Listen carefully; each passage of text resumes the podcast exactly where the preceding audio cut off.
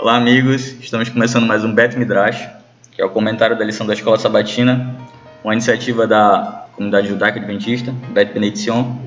Nós estamos aqui com William Cardoso, Karen Cardoso e com o casal convidado Moisés Seixas, o pastor Moisés Seixas. Estamos também aqui com a esposa do pastor Moisés, Lúcia Seixas. A maior parte do ministério deles foi aqui no estado do Amazonas. Né?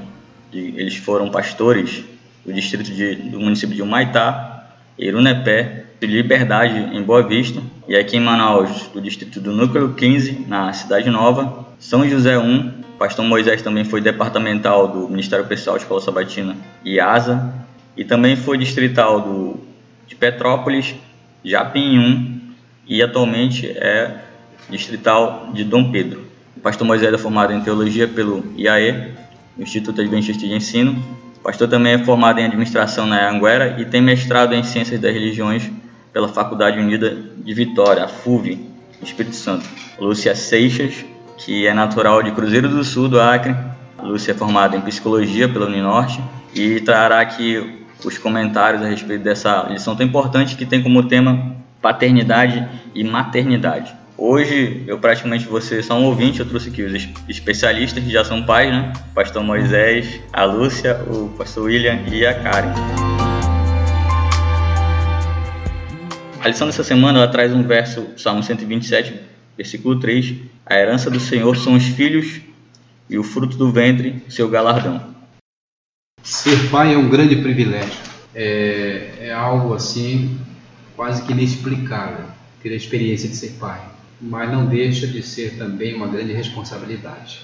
Eu quero destacar aqui, na parte de terça-feira, a parte da educação dos filhos. Eu quero mencionar aqui um pensamento de Pitágoras, esse filósofo matemático da Grécia.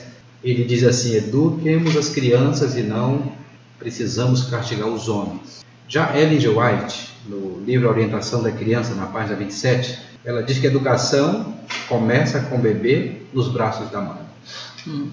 E ela continua dizendo: enquanto a mãe está moldando e formando o caráter dos filhos, ela os está educando. Então, educar é uma tremenda responsabilidade.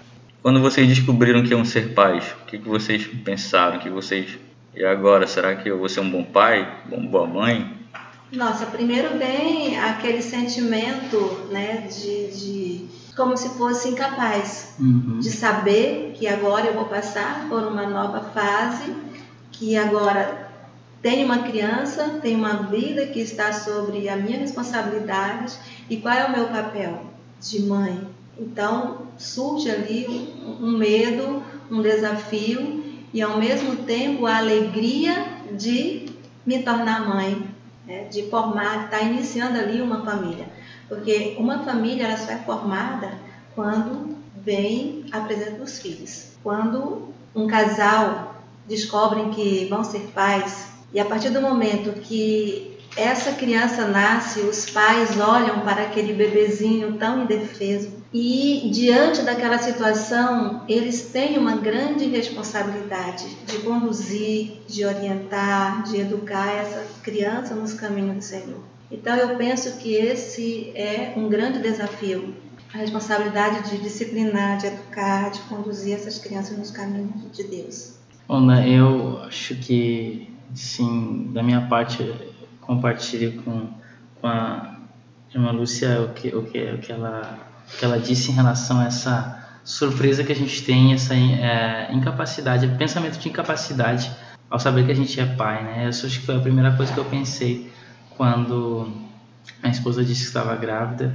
A gente fica assim naquela é, uma mistura entre alegria, por um lado, né?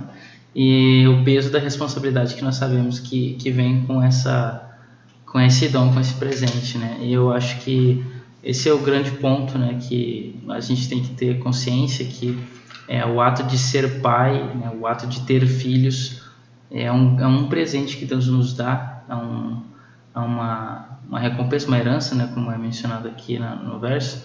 Então é, é, um presente que todas as coisas que a gente faz é, no nosso dia a dia, né, como diz o Salmo ali 127, todas as coisas que nós fizermos, se nós não colocarmos Deus como centro, se nós não tivermos né, consciência de Deus ou fizermos por causa de Deus ou por amor a Deus, então a gente faz em vão, a gente faz sem, sem objetivo algum.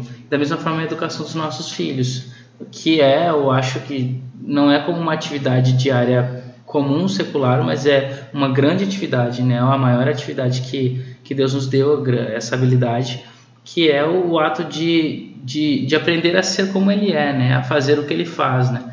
Ellen White também no livro é, Educação, ela fala né, que é, Enoch, ele entendeu mais sobre Deus e o que fez com que ele se aproximasse mais de Deus foi quando ele teve o filho dele, né? Matusalém, sempre esqueço o nome do filho de Enoch, é Matusalém. Uhum. Então, é, foi quando ele teve o filho ele começou a entender é, é, como que é essa relação entre Deus como pai e o ser humano como filho.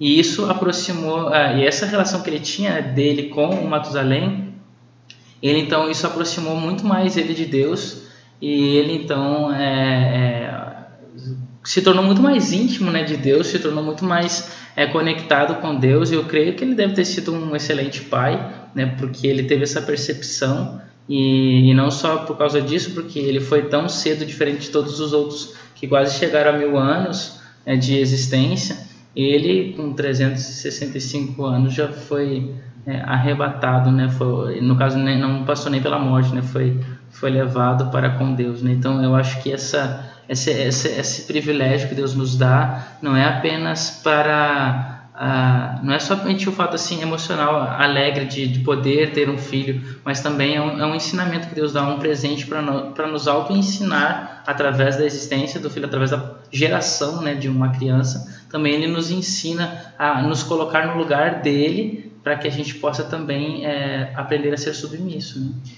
Então ele compreendeu o que Deus significava para ele quando ele passou a ser pai. Uhum. Ele teve um filho e esse relacionamento com esse filho trouxe lições para o relacionamento dele com Deus. Né? Eu sempre gosto de, de dizer o seguinte, que nenhum ser humano está preparado para ser pai, ou talvez nenhuma mulher esteja preparada para ser mãe.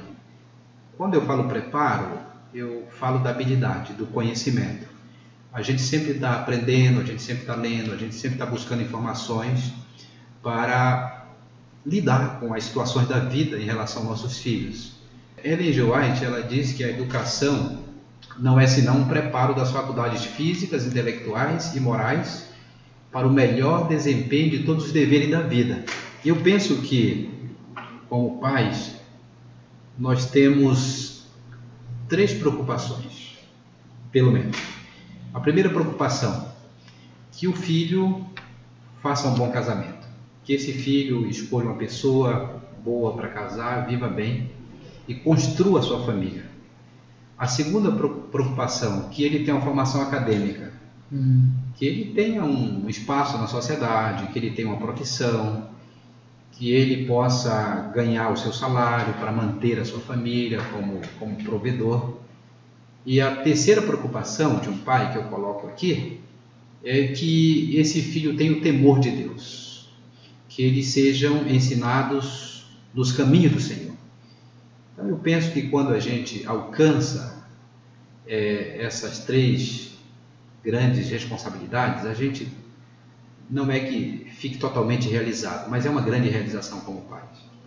É, você falou um negócio interessante que eu lembrei que que na cultura judaica, quando o pai e a mãe vão apresentar a criança, tem umas bênçãos relacionadas a isso, né, William? É, são três bênçãos, né? A bênção da, de permanecer no caminho da Torá, a bênção da Rupá, que é chamado né, a tenda nupcial, e de ter uma vida de boas ações. Né? São, são os três desejos, né? como se fossem três desejos que os, que os pais têm. É, permanecer nos caminhos de Deus através da Torá, chegar ao casamento, porque ele também, através do casamento, pode se tornar um como ele, né? ou seja, como pai. Ele pode aprender mais, é como se fosse né, o ápice da existência, é quando a gente casa, porque agora a gente é, se conecta com um outro que é semelhante, ao mesmo tempo diferente de nós, e a gente pode então gerar filhos, e esse é um grande privilégio da vida que Deus nos deu, né? Então, que ele chegue nesse momento da vida dele, e por fim, né, que toda a vida seja. É, é envolta né, por boas ações, né, por né, massim tovim, né, boas ações. Interessante também que a lição ela fala sobre Deuteronômio 6, né? No judaísmo é uma regra de fé, né? É, um, é uma oração que é seguida como se fosse uma regra de fé. Eu queria que o William falasse um pouco sobre esse Deuteronômio 6 é, é a Shema, nós chamamos de Shema, por causa do primeiro verso, né, 6 verso 4, que é a partir daí que começa praticamente o texto, né? Então, 6 verso 4 até o 9, essa porção é chamada de Shema dentro do judaísmo, e Shema porque é a primeira palavra mais importante, que é ouve, né? ouve, ouve Israel, Israel. Shema Israel, Adonai Elohim, Adonai Had. Então, ouve Israel, Senhor nosso Deus será um. E aí continua dizendo o que, que é esse ouvir. O ouvir tem a ver ali com tudo isso que a lição ela, ela aborda, né, com a ideia do amar a Deus, ensinar os filhos diariamente, né, é, inculcar isso, é, atar, ou seja, nós devemos estar totalmente envoltos na nossa vida é, física, mental, espiritual com a Torá. Até mesmo a casa é mencionada, a porta da casa deve ser escrita essas palavras, né? Na, na, na, na porta da casa, no braço, né? na testa, né? Através aí de, de instrumentos, é, é, é, é, recursos do passado que eles utilizavam. Hoje a gente chama isso de, de tefilim, né? Que é uma caixinha que se coloca na, no braço esquerdo e, um, e uma, uma, a mesma caixinha se coloca na testa. Na, no Novo Testamento é chamado de filactérios e, e, essa caixinha, ela dentro dela contém um pergaminho com essa inscrição: ou Israel, Senhor nosso São uh, todo o verso, né, de, de, toda essa passagem de, de Deuteronômio 6, verso 4 até o 9, e também Deuteronômio, é, Deuteronômio é o capítulo 11, um, um, pedaço do capítulo 11 também, o Shema. Né? Interessante até, tem um, um seriado que uma vez eu assisti, o Dr. House, e tem vários episódios, né? E um dos episódios tem uma mulher que é uma judia ortodoxa, o marido dela, ela está doente, e ela vai fazer uma cirurgia que ela não sabe se ela vai uh, acordar, né? Depois dessa cirurgia. E aí, então, as últimas palavras dela antes da cirurgia é a recitação do, do chamado. É, por caso ela venha a morrer, que as suas últimas palavras seja da a profissão de fé dela, que ela crê em Deus e que ela cumpriu a parte dela como mãe, né, ou como pai, né, de, de instruir é, nos caminhos de Deus. A, a lição vem, vem mostrando também que a educação ela pode acontecer também dentro do contexto do relacionamento familiar. Ela pode acontecer de forma formal, que é quando você é, realiza o culto em família, quando você lê a Bíblia, quando você estuda a lição, quando você faz seu ano bíblico, quando você canta os cânticos que a família conhece.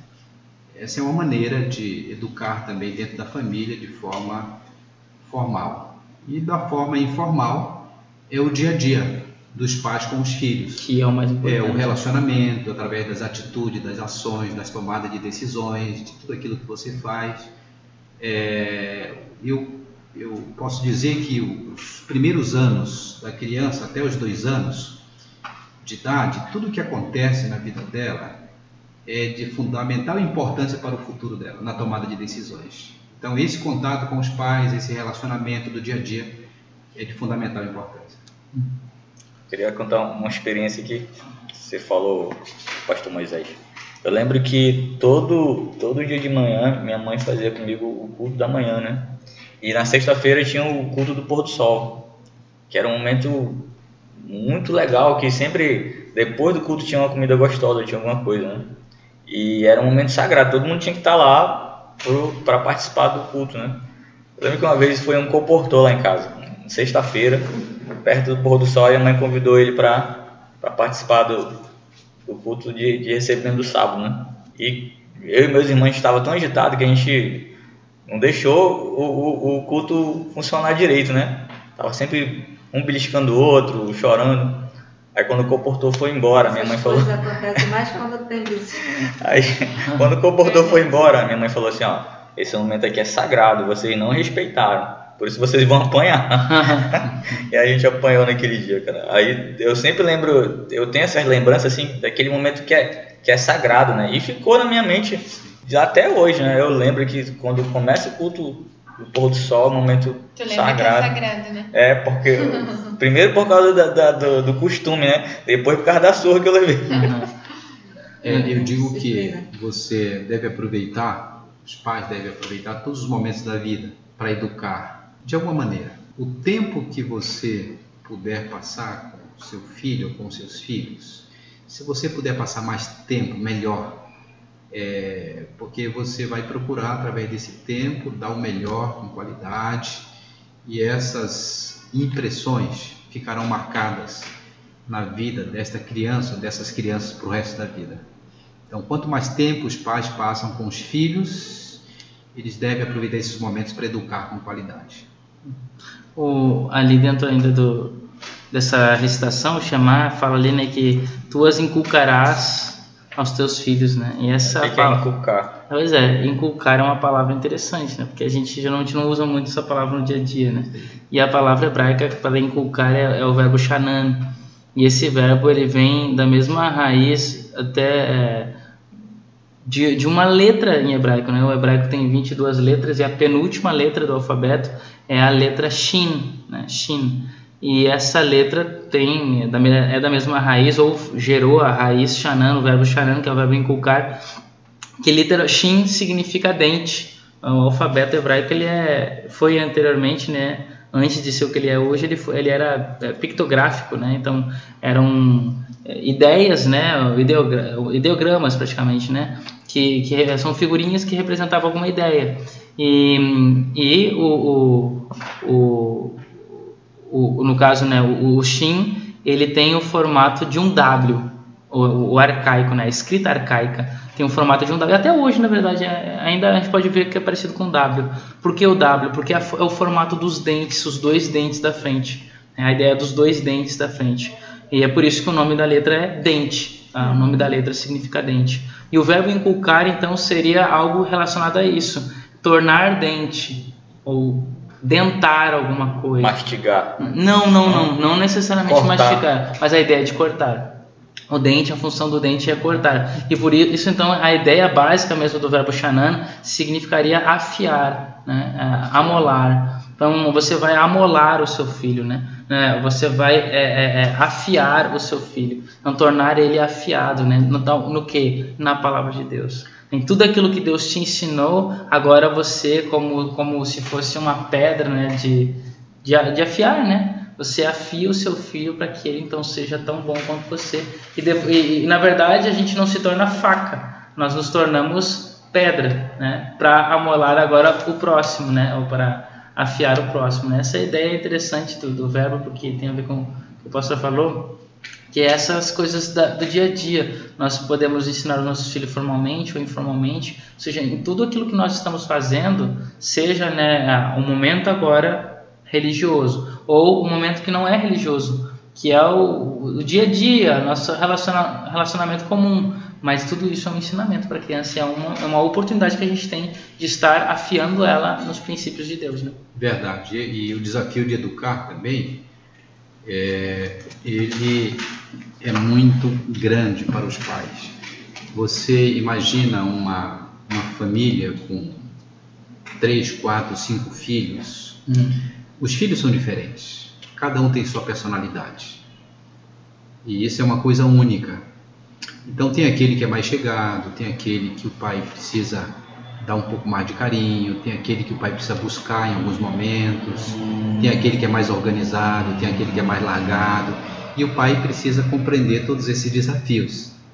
É, então eu eu considero que a tarefa de educar ela é muito desafiadora, hum.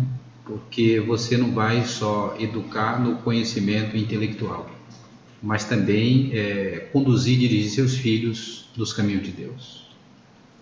Eu acho que até aqui na lição, né, pastor, estava é, dando a, a ideia do bolo, né? Se você quer preparar seu prato favorito, você tem a receita, mas com os filhos não é assim, né?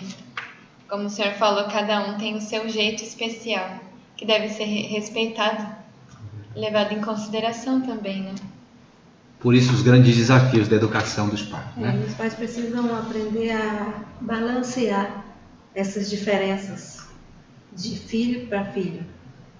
Cada um tem a sua subjetividade, a sua maneira de ser, e os pais precisam estar atentos também para que haja harmonia nessa família, não haja comparações, e acontece muito hoje, de, dos pais eles fazerem comparações, porque um filho tem um comportamento de um jeito, o outro já é totalmente diferente, e aquele que tem um comportamento melhor agrada mais os pais, e eles fazem essas comparações, isso traz desarmonia é, intrafamiliar.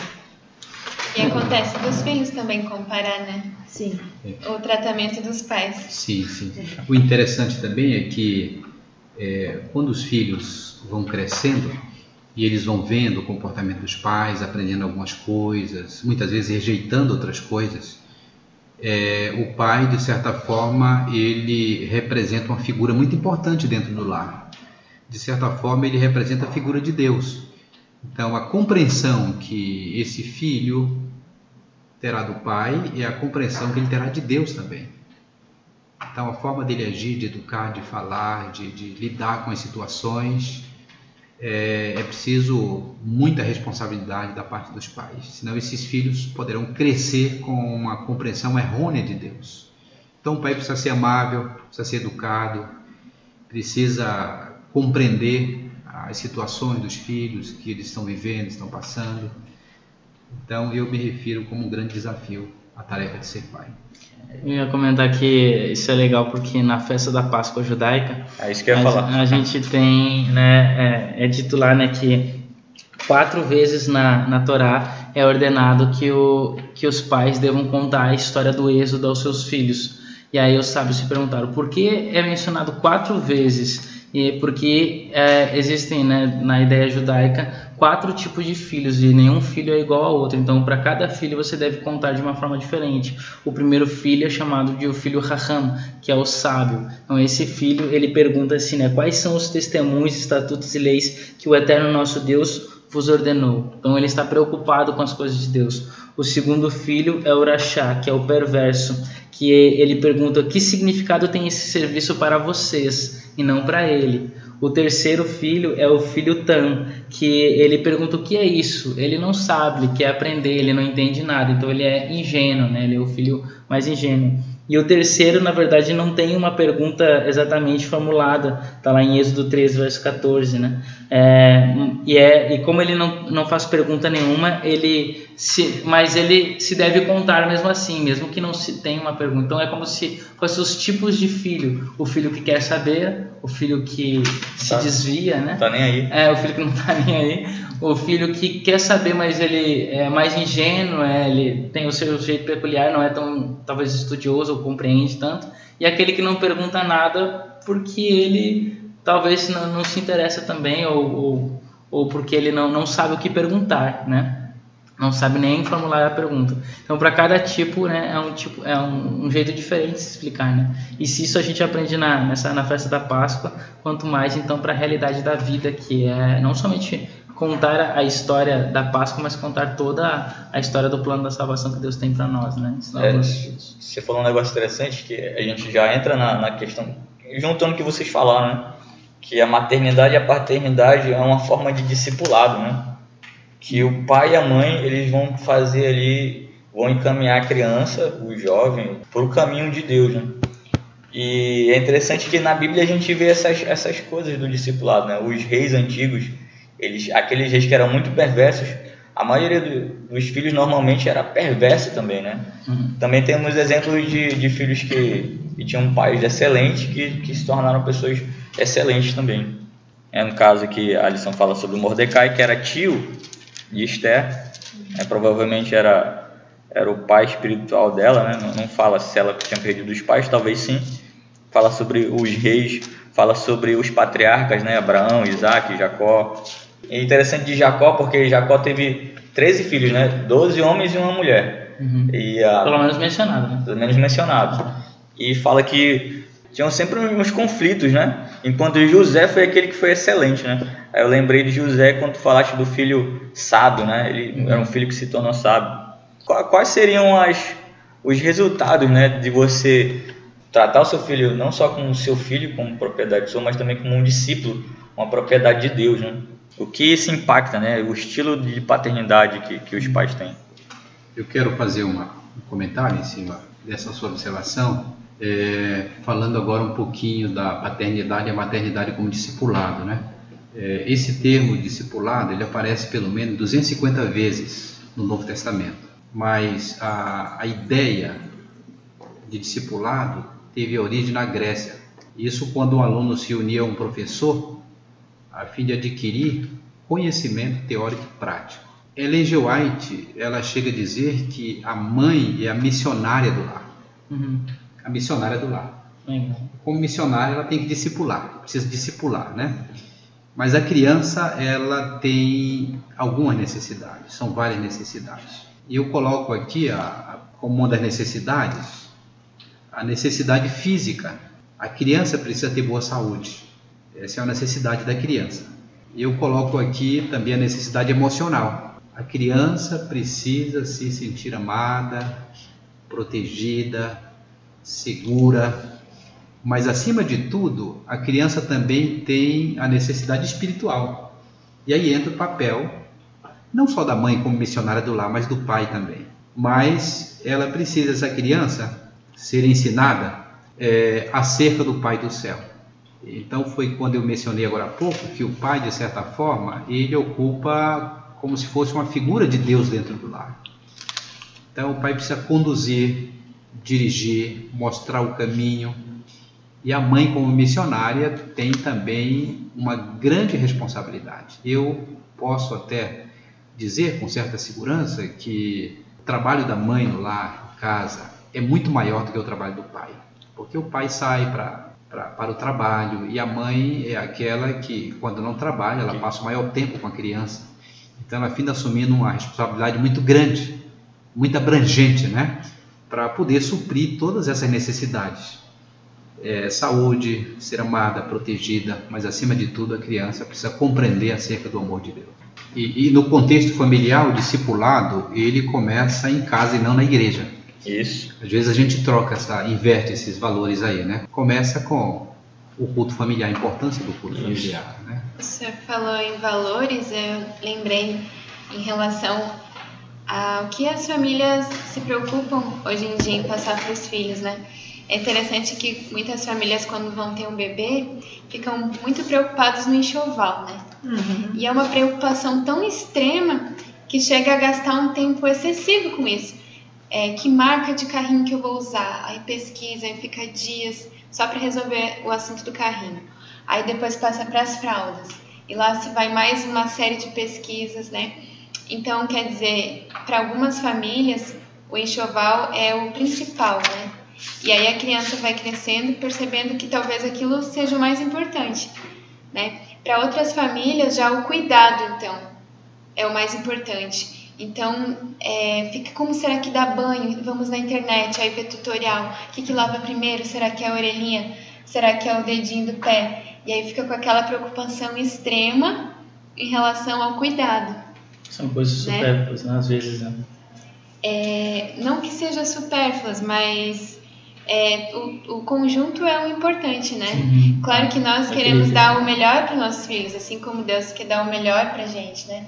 Cuidado, amor, proteção é importante, mas qual é o principal valor que nós queremos passar né, para os nossos filhos? Isso é que nós deveríamos gastar mais tempo, então, pesquisando, eternos. né? Sim. Por exemplo, hoje, quanto que se gasta para uma criança, principalmente quando completa um ano de, de, de existência, né? É, quanto que se gasta num, num aniversário, né? Então, às vezes se faz... É, é como se parece assim, eu, quando eu, quando eu era criança, não tive uma festa glamurosa, então agora eu tenho condições, eu vou fornecer isso aos meus filhos. Só que na verdade não é essa grande sim, os valores sim. que a gente né, acaba gastando tanto com uma coisa quanto a gente poderia estar investindo em coisas que são mais mais importantes. Outro dia quando nós estávamos é, morando né, lá em Manacapuru, a minha esposa até ela mencionou alguma coisa que os nossos filhos lá estavam brincando com alguma, não me lembro agora o que que era, eles estavam brincando com uma coisa que não é nada que, que custou dinheiro, era algo como se fosse, não sei se era mangueira, se era água, ou se era alguma, alguma, algum papel, alguma coisa. Eles estavam se divertindo, tinham outras crianças no, no condomínio estavam se divertindo com uma coisa simples que não tem custo algum, mas eles estavam felizes. E ela comentou: que interessante, né? a gente tem vários brinquedos aqui, mas o que eles deram valor é, é algo que nem nem foi gasto, não sim, foi comprado, sim. eles acharam, né? Era, era, um, era, um, era algo, é, um, um, lixo, em outras palavras, né? Um, um objeto que para nós seria insignificante, mas eles encontraram felicidade ali. Então, porque são as crianças não estão como nós preocupados com é, com, esses, com essas grandes coisas que para nós têm valor, né? Sim. Elas estão preocupadas com as coisas simples e que muitas vezes a gente é. acaba deixando passar. É e que, e que na verdade também a gente está colocando aqui que as necessidades todas elas são importantes, né? Físicas, mentais, mas acontece que alguns pais estão gastando mais tempo com o temporal uhum. e isso passa, isso não é duradouro. Então, se você tiver que gastar bastante tempo, gaste também com o eterno, com o espiritual, porque são valores que vão perdurar por toda a eternidade na vida dos nossos filhos. Porque um dia eles vão sair de casa, um dia eles vão construir família, vão ter filhos. E isso que eles aprenderam no lar, eles vão levar para o resto da vida. Hum. Não vão esquecer. E eu aproveito o seu gancho, pastor. Eu, como professora da escola sabatina, né, já aproveito e dá um recado para os pais, né? Que muitas vezes pensam, puxa, vamos gastar tanto dinheiro para preparar uma roupa, para apresentação na igreja, né? Ou vamos gastar tanto dinheiro para o material do estudo da lição da escola sabatina. Mas isso é, como o senhor falou, né? São valores eternos, né? Então, se tivermos que gastar mais tempo, até nossos recursos, que seja para algo que vai durar para toda a eternidade. Né? Muito bem, cara. E aí precisamos investir também na lição dos pequeninos, né, no culto familiar. E levá-los, né, pastor, à escola sabatina, né? Isso, é verdade. Acompanhá-los, cada passo ali nas salas, ver o que está acontecendo, é, aproveitar, quem sabe, é, um pedaço da, da tarde do sábado para recapitular a lição com eles, ver o que, que eles aprenderam ali, se gostaram do sermão, se gostaram do estudo da lição, discutido ali com a professora, e nunca, e nunca criticar é, em casa, outros, na frente né? dos filhos, uhum. outros, uhum. um sermão que foi pregado, uma lição que não foi bem passada, mas sempre reforçar a parte positiva, positivo, né? porque de certa forma, quando você critica na frente dos filhos, até mesmo em casa, algo que ocorreu ali durante o sábado, qualquer dia de culto, você está conduzindo seus filhos para a apostasia. Isso é perigoso. Então os pais devem ter essa sabedoria de nunca falar do negativo, mas sempre mostrar o positivo.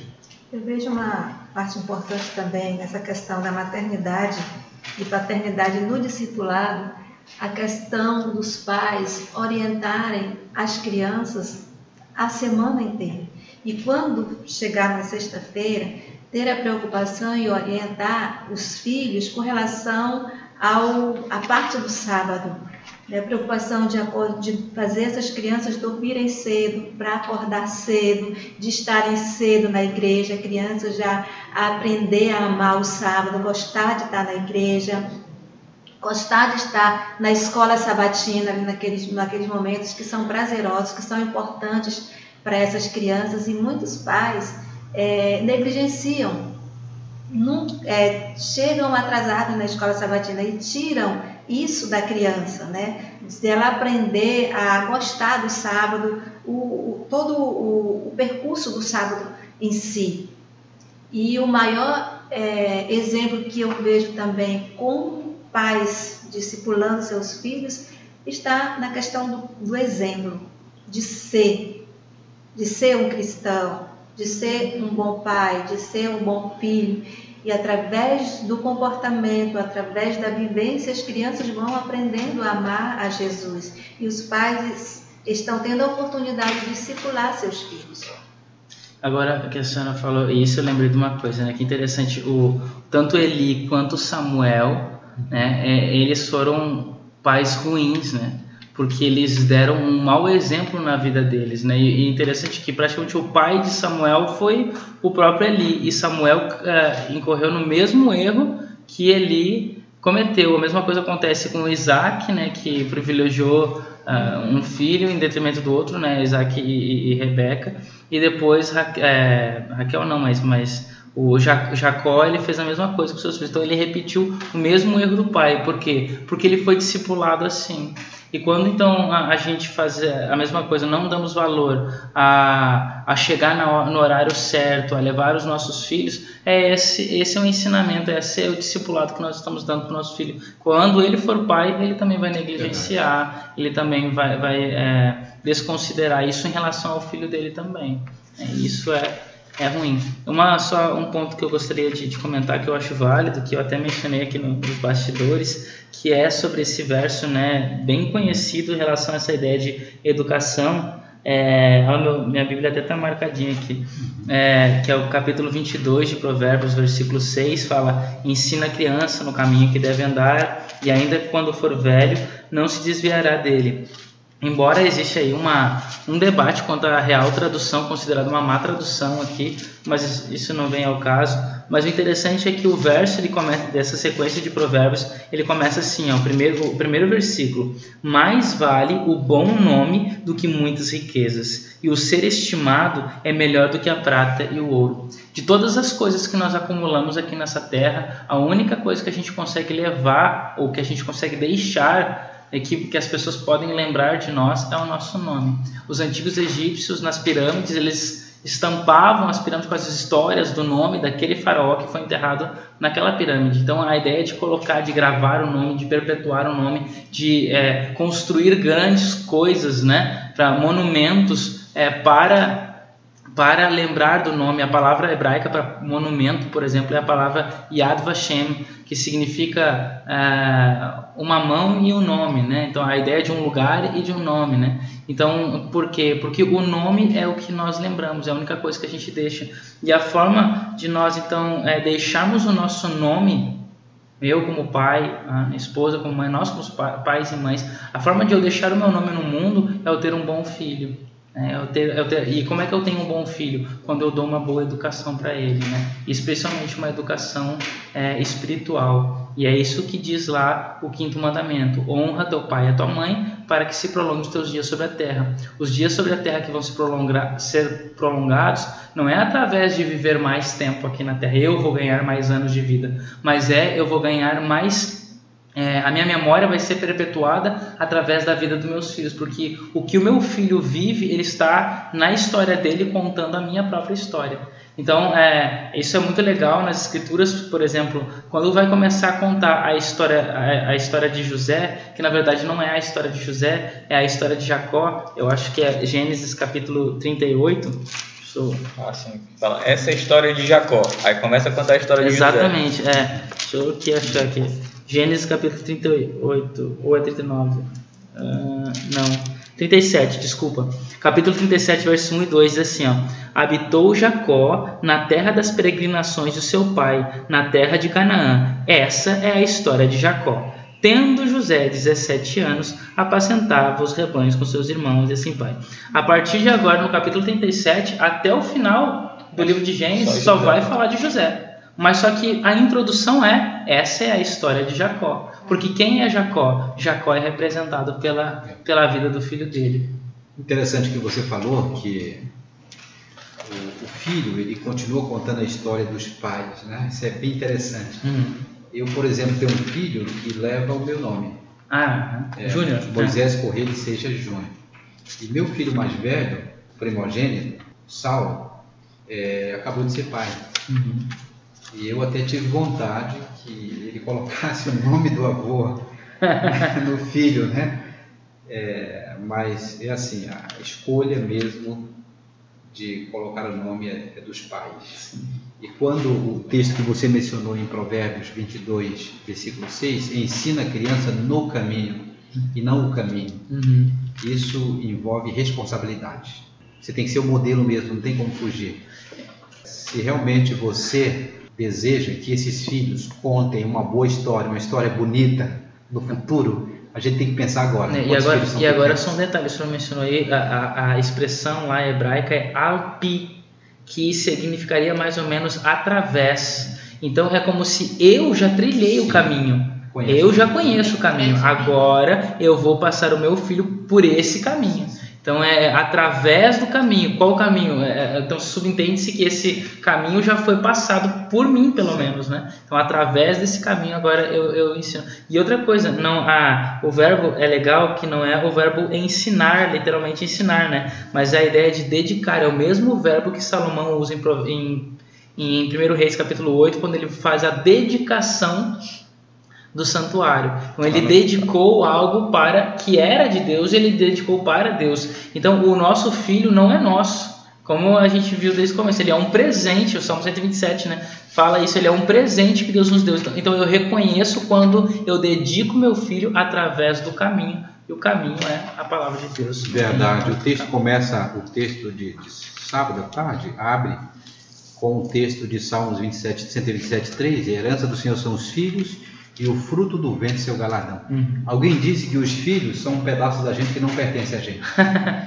então a gente cuida, protege, orienta, ensina, mas chega um momento que eles adquirem asas e, e voam, o ninho fica vazio. E o maior legado que os pais podem deixar para os filhos é a fé, é, é a espiritualidade. Agora eu queria já encaminhar para o final da lição juntar dois, dois temas, né? A família ela é composta, nós vimos aqui, os filhos e os pais, mas nem sempre essa família ela tem esse padrão, né? Nós temos pais que são solteiros, né? Mães que criam seus filhos sozinhas e pais também que criam seus filhos sozinhos. E é interessante que, por mais que essas famílias não sejam esse padrão de pai, mãe, filho, eles ainda continuam uma família, né? É, pais e mães solteiros é, você pode ter uma, uma mulher criando os filhos sozinha, você pode ter um homem criando os filhos sozinho, né?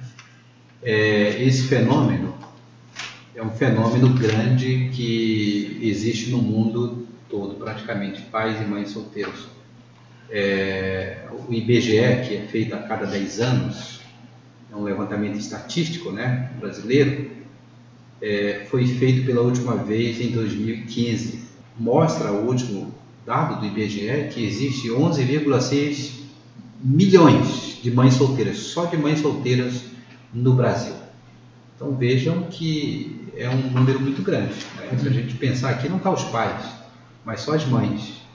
Pai, quando a esposa às vezes morre, o pai fica cuidando sozinho.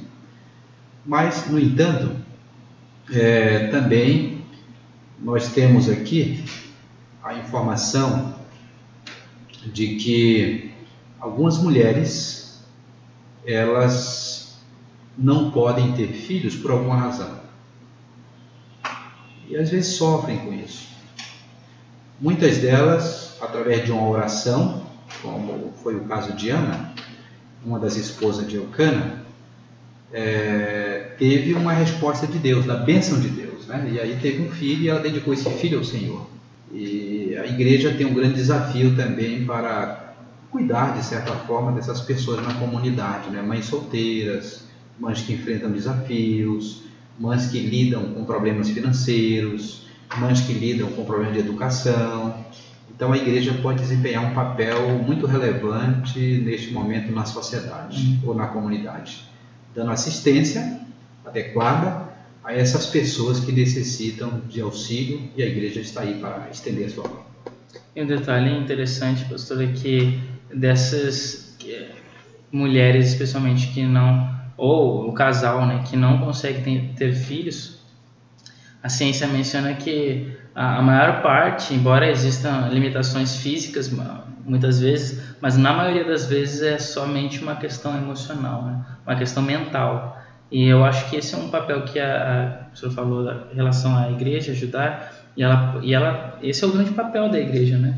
É, a igreja às vezes, na, hoje em dia, embora muitas igrejas foquem nessa questão física, de cura física, mas o, o maior, a maior bênção que a igreja em si ela pode trazer é uma mensagem de esperança, né? Uma mensagem de, de conforto de paz para um coração aflito, né? E que muitas vezes se torna cada vez mais aflito por uma ansiedade de, de um sonho que parece distante, né? Que é a questão de ter filhos. Mas é, é, é obviamente que não, não somente o tratamento espiritual é, auxilia juntamente com um tratamento psicológico né, e, e físico, mas, mas o tratamento espiritual, ou seja, o, a comunhão com Deus, a confiança em Deus, eu creio que é, é creio não, é, né, um dos oito remédios da natureza é que verdade. nos abençoa a, a, a, tentar resolver essas situações. Né? A lição traz o exemplo de várias mulheres, né, que se tornaram mães solteiras. Uhum. É, tem o exemplo de Agar, o relacionamento com Abraão, Batseba com uma investida sexual, né? Uhum. Que culminou com o nascimento de um filho. Elias, que visitou uma aldeia de Serepta também, é, para ajudar uma viúva.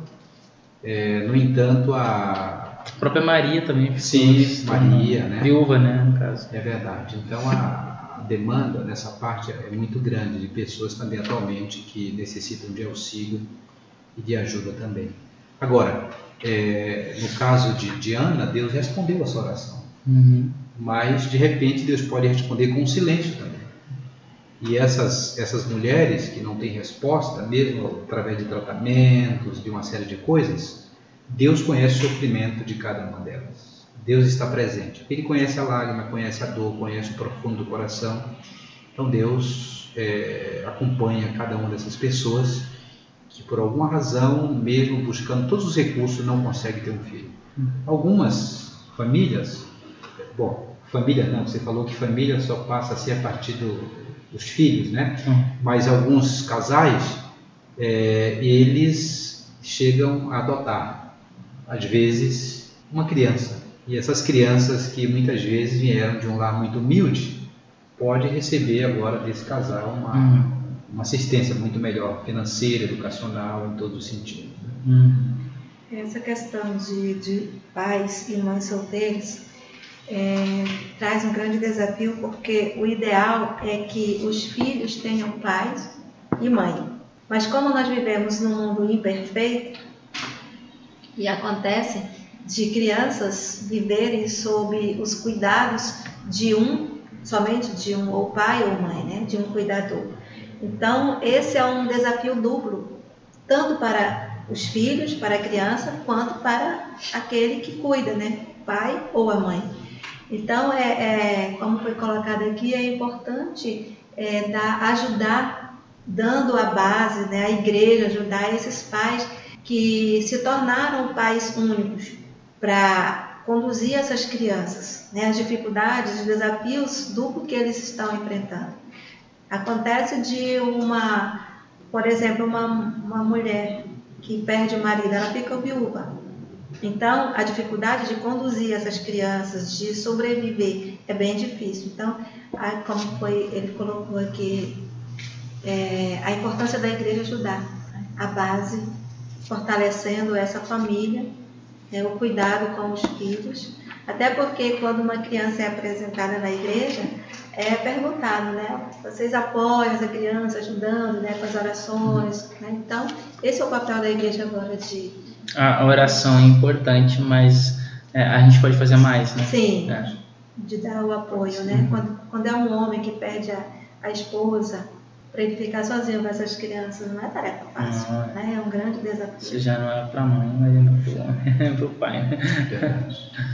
Sim, porque é, você estava falando, eu lembrei que é, cada o homem tem característica diferente da mulher, né? Sim. Então os dois são importantes. Então quando um falta, fica faltando uma parte. Então o outro tem que suprir aquilo que, é. que o outro teria, né, para oferecer para a criança. Então é um trabalho, uma jornada dupla, né? A gente uma vez já mencionou aqui sobre essa questão de que existe né, né, na figura da mãe, na figura do pai, é, perspectivas diferentes é, da personalidade divina. Então o pai é, é, como um juiz, né, que que dá a, a, o, mostra o caminho, que tem a autoridade, enquanto que a mãe representa o lado mais misericordioso e protetor, né, que que forma essa essa essa pessoa de Deus para para a criança, as crianças, né? Então, quando falta um, você só pode às vezes ter um lado, né? E acaba a criança sendo criada desnivelada, né? Mas quando, como a, a Lúcia mencionou, o mundo que a gente vive, infelizmente, a gente não tem controle sobre todas as situações e não dá para ser da forma como nós desejaríamos que fosse, né? E a gente tem que trabalhar com aquilo que nós temos. Né? E aí a gente tem que lembrar daquela frase, né? Da Bíblia que diz que nós devemos é, carregar o fardo uns dos outros, né? Uhum. uhum. Sim. Um ponto importante também que poderia ser levantado aqui seria a questão é, de pais solteiros que eles se tornam pais solteiros por, por algumas circunstâncias né, como no caso de divórcios, né, viuvez, mas existe também, é, não muito na, com relação à igreja, mas fora dela, de opção. A pessoa escolhe Sim. ser. Eu ser quero ficar solteiro Sim. e quero ter um filho. É, né, aquela famosa a geração independente, né? Eu não quero ter nenhum companheiro, mas eu quero ter meu filho. Então acontece isso também lá fora, hum. né, dos pais solteiros. E as dificuldades são as mesmas. As dificuldades são as mesmas. Agora, para finalizar aqui, eu gostaria que, que vocês falassem um pouco sobre os filhos que, de alguma forma, se desviaram do caminho, né? Às vezes o pai e a mãe fazem tudo o que devem fazer, apresentam o caminho, guiam, mas infelizmente esse, esse filho ele se desvia do caminho e anda por, por caminhos tortuosos. E que conselhos vocês dão para esses pais que estão passando por essa situação? Eu vejo a maternidade e a paternidade como algo bastante desafiador. E aí o principal, um dos grandes desafios é, seria é, nós como pais fazermos sérias reflexões acerca do nosso papel como pais. Então essa questão aqui, ela é muito triste de ver, né? Assim, os filhos pródigos. Filhos que um dia receberam as informações quando crianças, as orientações, mas quando cresceram escolheram é, se afastar. Então, por que eu, eu falei fazer reflexões acerca do nosso papel como pais? Seria importante também ver se não houve falhas, né? ficou lacunas lá atrás que não foram tão bem preenchidas. E esses filhos vieram a se afastar. Então seria importante fazer essa avaliação até onde nós, como pais, orientamos os nossos filhos. E como diz aqui a, a, a lição, é, a certeza que nós temos, que nós precisamos ter, é que nós fizemos a nossa parte, como pais, como é, discipulando nossos filhos nos caminhos do Senhor. Hoje é sabido que tem muitos pais que criaram seus filhos na igreja, orientando, aconselhando, fazendo culto familiar, lendo a Bíblia. E quando esses filhos cresceram, eles se desviaram do caminho do Senhor.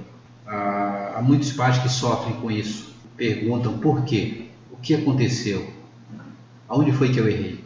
Ser bom pai, ser boa mãe é uma escolha nossa. Nós podemos ser bons ou maus pais, mas os filhos também têm a escolha deles. O livre-arbítrio. Então, você pode ter feito tudo certinho, mas o filho saiu, foi embora. Bom, é importante ter consciência de que você fez sua parte como pai. E que Deus está acompanhando cada, cada filho, cada passo, cada detalhe da vida deles.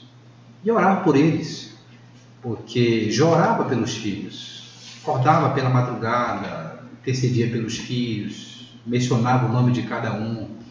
E os pais de hoje também precisam ser pais intercessores orar pelos filhos, apresentar os filhos diante do Senhor, pedir a bênção divina, isso é importante. Agora, você não deve se culpar é, pelo fato de o filho ter se desviado dos caminhos do Senhor.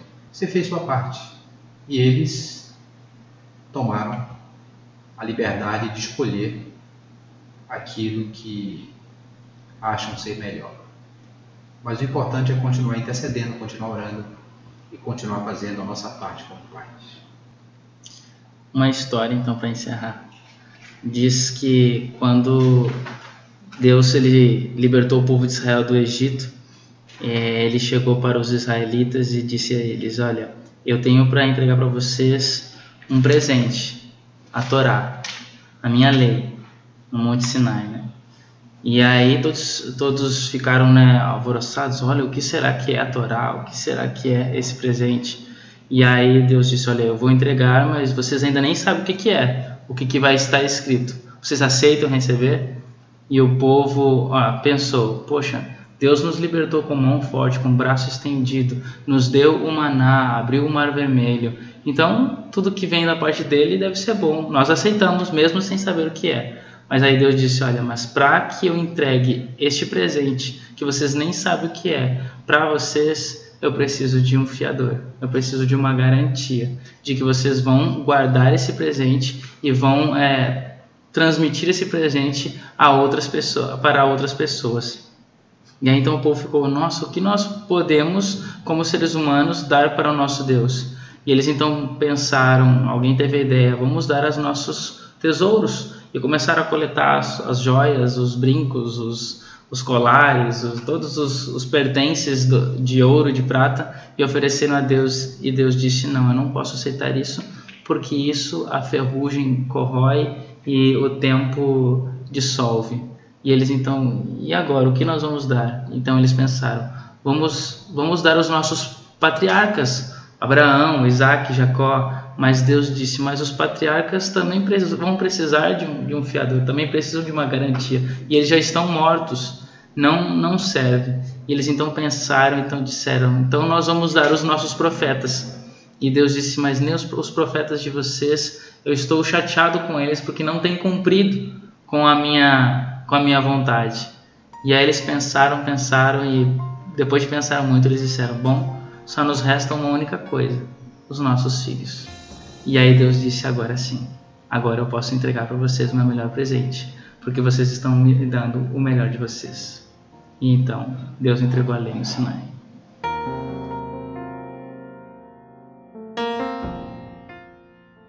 Encerramos aqui por hoje. Nós tivemos conosco o casal pastoral do distrito de Dom Pedro aqui em Manaus, Moisés e a Lúcia. Muito obrigado pela presença de vocês.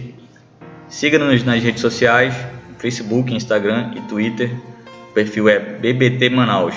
Nosso podcast está disponível no Spotify, no Castbox e no podcast do iPhone também. Bom estudo a todos.